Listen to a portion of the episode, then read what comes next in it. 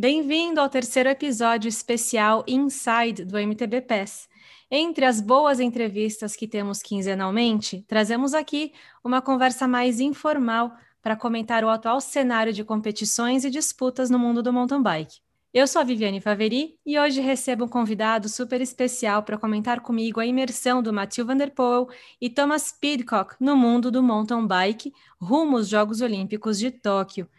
E esse convidado que eu trouxe aqui é um grande ciclista de estrada importado da Argentina, que conquistou o coração do pelotão verde-amarelo, não só no asfalto, como também agora no mountain bike. É isso mesmo, Chamorro? Como que foi passar mais de oito horas em cima do, da MTB no Big Biker 100 milhas? Olá, Vivi, tudo bem? Bom, foi uma prova extremamente assim de de saber dosar o que você vai fazer, porque são oito horas, você passa muita coisa em oito horas de competição. Você larga bem, na hora está mal, outra hora da fome, outra hora da quebra. Tem que se preocupar com o teu parceiro também, porque você tem que estar ligado em tudo, é, não somente pensar em você. Você está competindo com um com outro parceiro e a prova foi cronometrada e numa serra lá do Grumerão com 30 quilômetros travou as costas de, de Ana, que foi minha parceira nesse big bike, e fizemos praticamente uma prova de recuperação. Sabia que tinha um, uma estrada muito longa e dura pela frente, mas é tudo psicológico e a gente tratamos de fazer o melhor possível e conseguimos encaixar um ritmo e recuperar dentro de nossas condições. Conseguimos terminar inteiro na prova apesar de passar alguns ajustes aí de perrengue, mas foi bem bacana, curtimos bastante. E ainda pegaram um pódio, né? Pegamos um pódio, foi legal. legal. Bom souvenir, né? Boa memória. É muito diferente do, do ciclismo de estrada, essa vivência no mountain bike, ou é mais parecido do que parece? Não, é um pouquinho diferente, sim, porque a prova que a gente fez é praticamente uma maratona dura, tem muita rampa dura de 30%, 26%, que no ciclismo de estrada talvez você não tenha isso. Mas sim a quilometragem e a altimetria, o que talvez favorece, tocando no assunto, a Thomas Pitco e Matthew Van Der Poel em correr o XCO e XCC. Mas a gente está preparado psicologicamente para fazer esse tipo de prova. A gente sabe que dura, mas estamos preparados psicologicamente para fazer essa prova. E a alimentação também, já, já sabe, né, lidar com o sofrimento, é outro, é, tem isso, né? Eu, na minha alimentação, por exemplo, eu não gosto de comer muito é, suplemento, gel, carboidrato, essas coisas. Eu vou mais no, no básico, é, de levar um pouquinho de um pão, um, salgados, uhum. salgado. Na primeira parte da prova, primeiras quatro horas de prova, só salgado. E deixar, tipo, o, o gel e o energético para o final da prova. Tem gente que é ao contrário. E às vezes termina, acho, creio que, pagando um pouco em tema de, de do alimento. É, para essas provas longas, é, a, gente, ah, a gente poderia gravar um dia um podcast só para falar sobre maratonas longas, que também é minha especialidade. Sim. Mas vamos para o assunto de hoje que é um pouco mais curto, né? Qual que é o impacto na sua visão que Vanderpool e Thomas Pidcock estão fazendo no pelotão do mountain bike esse ano? O impacto, é, acho que não era nenhuma para eles dois não era nenhuma surpresa de que eles iam fazer isso, porque eles já vêm do mountain bike, já vêm do cyclocross. Apesar de que Thomas Pidcock eh, ele tem 21 anos, mas ele já foi campeão do mundo júnior, já ganhou Paris-Roubaix Júnior, ganhou é, algumas clássicas de, de júnior que são longas quilometragens.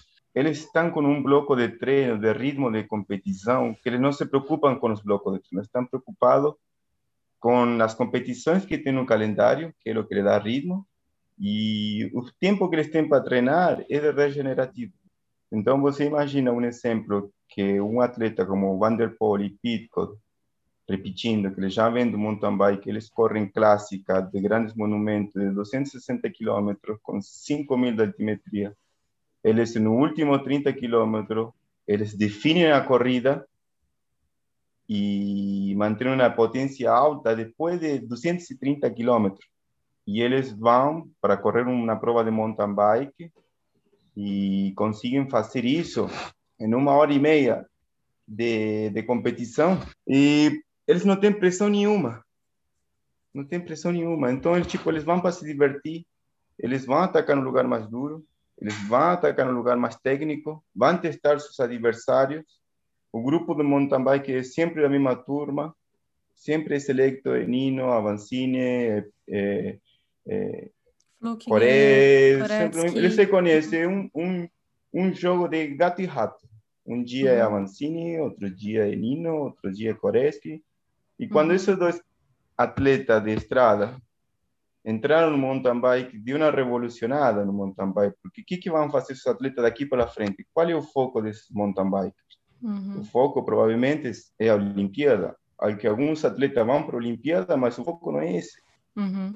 Então, creio que esses atletas agora de uma revolucionada, agora vai ser tudo um mistério, um segredo do mountain bike, porque eles vão começar a mudar o treino, vão começar a se mexer, já estão se mexendo, não é que vão, já estão se mexendo. Você é, vê que ninguém viu... fala nada. É, eles não falam muito. Secreto, daqui para frente é secreto. E o Mathieu Van Der Poel, ele só posta, ele, ele faz uns posts assim, meio que flexing né, nos outros, né? Tipo, dando umas cutucadas. Ele postou agora dando um, um salto duplo, fazendo um whip gigantesco, muito alto. Fala, não. É, é, tipo, ele tá provocando, né? Não é possível. Ele tá provocando, sabe por quê, Vivi? porque eles estão tranquilos, eles já sabem qual é o ponto, qual é o pico e o auge o treinamento que eles têm que fazer. O que o resto do mountain bike tem que fazer. Será que nós arrisca com nosso fisiologista, nosso treinador a, a fazer esse, esse, esse tipo de treinamento ou mantemos no que estamos? Mas certamente eles já mudaram já mudaram, esse está garantido. Então você acha que Nino, Avancini, Flukiger, é, Koretsky, todos esses caras que estão indo para uma medalha olímpica já tiveram que já. adaptar um pouco? E você tem algum, algum tipo, mudar o chip? Você tem algum, tipo, qual que é a sua sensação de, tipo, tem algum tipo de treino, de estímulo que você acha que, que eles estão precisando fazer? Você consegue, assim, meio que ter, ter um palpite nesse sentido? Não, eles já têm os treinos, está tudo na mão, os números já estão, os watts já estão, a fisiologia já está. Eles vão ter que ajustar um pouco, acho que no tema de, de competição, porque o atleta eh, tem que estar competindo, competindo, competindo. Pero agora, como é um, um ciclo olímpico, eles não querem mostrar suas, suas garras, eles vão mostrar as garras na hora certa. Uhum. Eh, Van der Poel, todo mundo sabe, que eles vão correr agora a Tour da Suíça, são provas duras e longas de oito dias, então eles já sabem a preparação.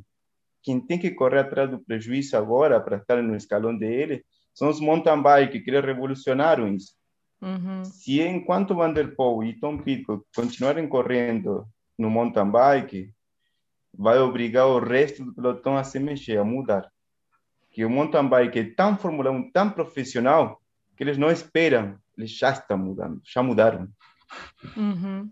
Que interessante, muito legal é, ver isso, só sua visão como um ciclista de estrada tão experiente, tão conhecedor, maduro, é, e, e, o ser humano também, para quem não, quem não conhece o Chamorro, eu tive a oportunidade de conversar com você algumas vezes pessoalmente.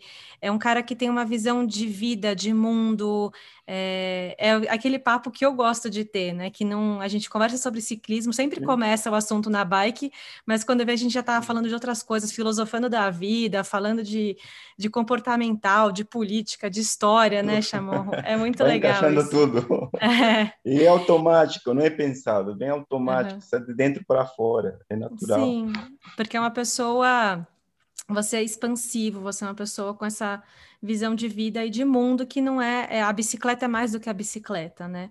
E enfim, a gente está na mesma página nisso. Mas falando de agora, cara, Tour da França, o Vanderpool falou que vai fazer o Tour da França, que acaba uma semana antes dos Jogos Olímpicos. É sério isso? Se ele for fazer o Tour de França, ele vai abandonar provavelmente uma semana antes. Ele não ah. vai terminar o Tour de França. Não vai ter Tour Mas ele faria só para agradar, então, os patrocinadores. Sim, claro. Ele vai lá, o Tour de França. O que, que se encaixa no Tour de França uma prova de Grand Tour de 21 dias? Quais são as etapas do Mathieu Van Der Poel? São a número 5, a número 7 e a número 10. Beleza. Hum. Na número 12 ele abandona. Ele vai focar Entendi. nessas três etapas que são é, o tipo de prova dele, a prova de, de longa de 198 km com 4.500 de altimetria. Essa é a etapa dele. Não chega em alto, mas é uma estrada dura, que nem Estrada Bianchi, Flecha Balona, Amstel Gold Race, Paris-Roubaix são as características dele. Uhum. E mesma coisa por Pico, se ele for correr o Tour de França, que eu vi que já estava escalado eh, provavelmente para o Tour da Suíça, eh, eles não vão terminar o Tour de França. Mas a Ineos Granders, que é a, a, equipe de Thomas Pitcock, como é uma equipe que tem muito dinheiro, muito poder, tem atletas sobrando, provavelmente vão fazer uma preparação espe específica, pois caso ele seja convidado, né? Eu ainda não sei se foi convidado. Ele postou agora, acabei de olhar o Instagram, que ele vai fazer o Tour da Suíça e depois vai fazer a Copa do Mundo de Leger na França. Então, ele não falou nada de Tour da França e Leger é durante o Tour da França. Entendi. Então, ele vai fazer essa Copa do Mundo, que é a última antes das Olimpíadas. Das Olimpíadas. Então, eles já estão com um foco já para a Olimpíada, e, mas eles não deixaram de lado uma grande volta como de oito dias, como é o Tour de Suíça, que certamente é bem dura. Sete, oito dias de corrida, começando semana que vem, né? Um mês antes aí da. Um mês antes. Um pouco, de, um pouco mais de um mês antes da, dos Jogos Olímpicos. E aí e tem que, tem que descansar, tem que ter. Então, tem que ter descanso. É, o Pitcock descansou depois da Copa do Mundo de mountain bike, disse que agora voltou a preparação para se aquecer o motor para o Tour da Suíça. Vanderpool só posta lá tirando vantagem da mountain tirando bike dele. Bike. É, Vanderpool é aquele cara que te destrui fisicamente, psicologicamente, mentalmente com as coisas que ele faz. Você viu ele, todo mundo aquecendo no rolo antes da prova do, da Copa do Mundo e ele parado. Foi assim. Sim o que foi aquilo, né? Isso é uma demonstração de poder. É, Enquanto supremacia. Tá todo, todo, mundo focado, concentrado, transpirando, aí ele estava uhum. batendo papo lá. Ele já estava desgastando os seus companheiros psicologicamente antes da largada. Sim, já e ganhou a prova. Aqueciam e estavam assim, aqueciam e estavam assim, bem ele natural, batendo papo. Obviamente é. ele já deve ter aquecido dentro do box, Sim. de um uhum. tempo para ele, é normal. É. Ele está acostumado com esse tipo, talvez o clima, ele corre muito cyclocross, sabe o tipo de calentamento, de, de aquecimento que faz bem para ele.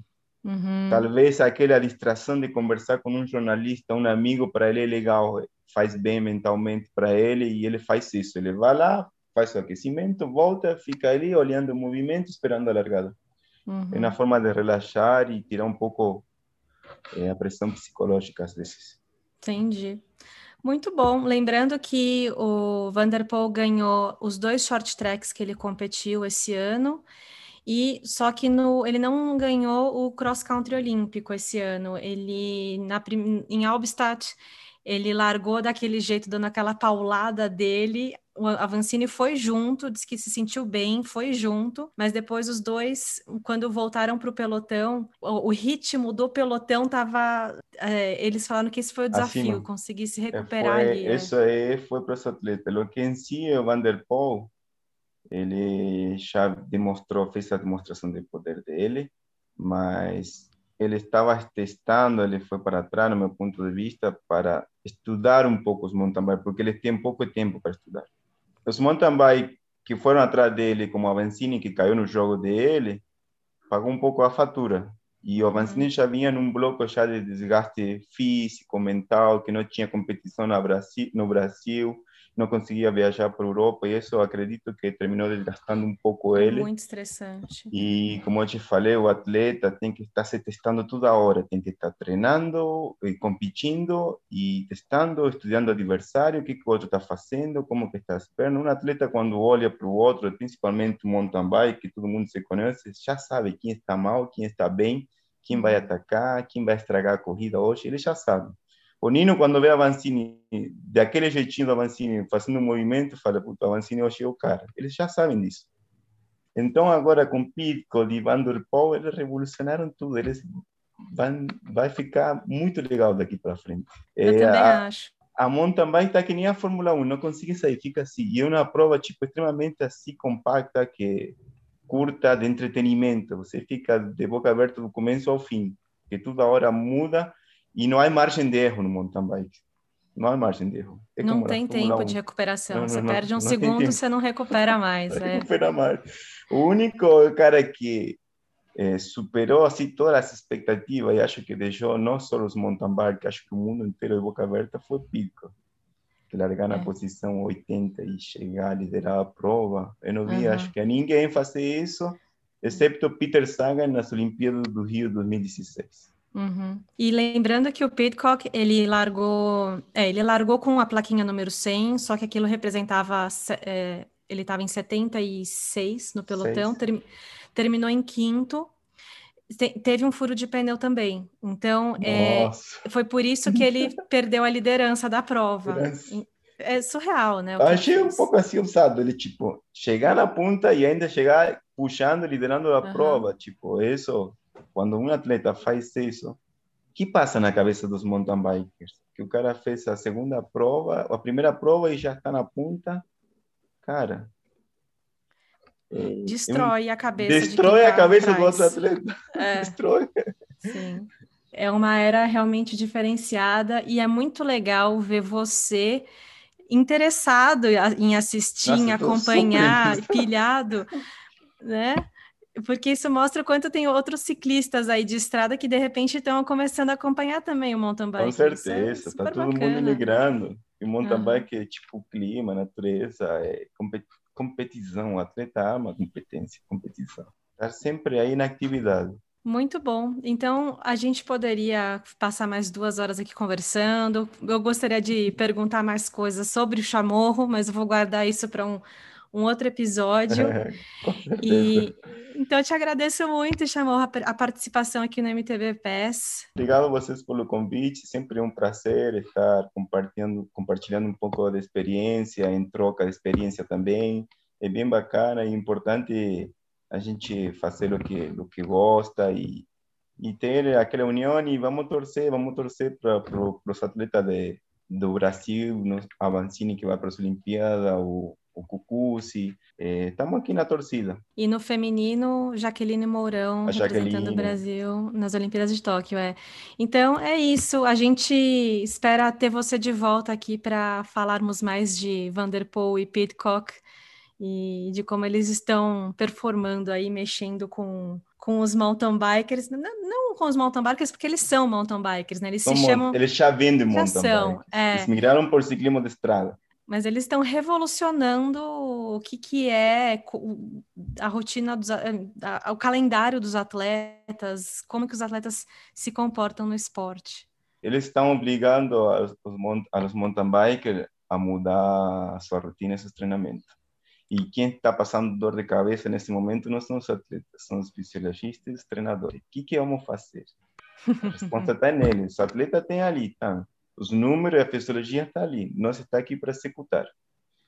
E haja coração agora e paciência nossa para esperar mais um mês e meio para esse dia dos Jogos Olímpicos, que vai ser dia 26 e 27 de julho. Então, 26 é a, a corrida eu não sei falar agora qual que é primeiro, homem ou mulher, mas enfim, vai ser dia enfim. 26 e 27, às três da manhã do Brasil, é, mais ou menos, começa a transmissão. Então, a gente Vamos vai ter que começar a comer sushi antes para ver sim, se, sim. se Tem aclimata. começar com antes de...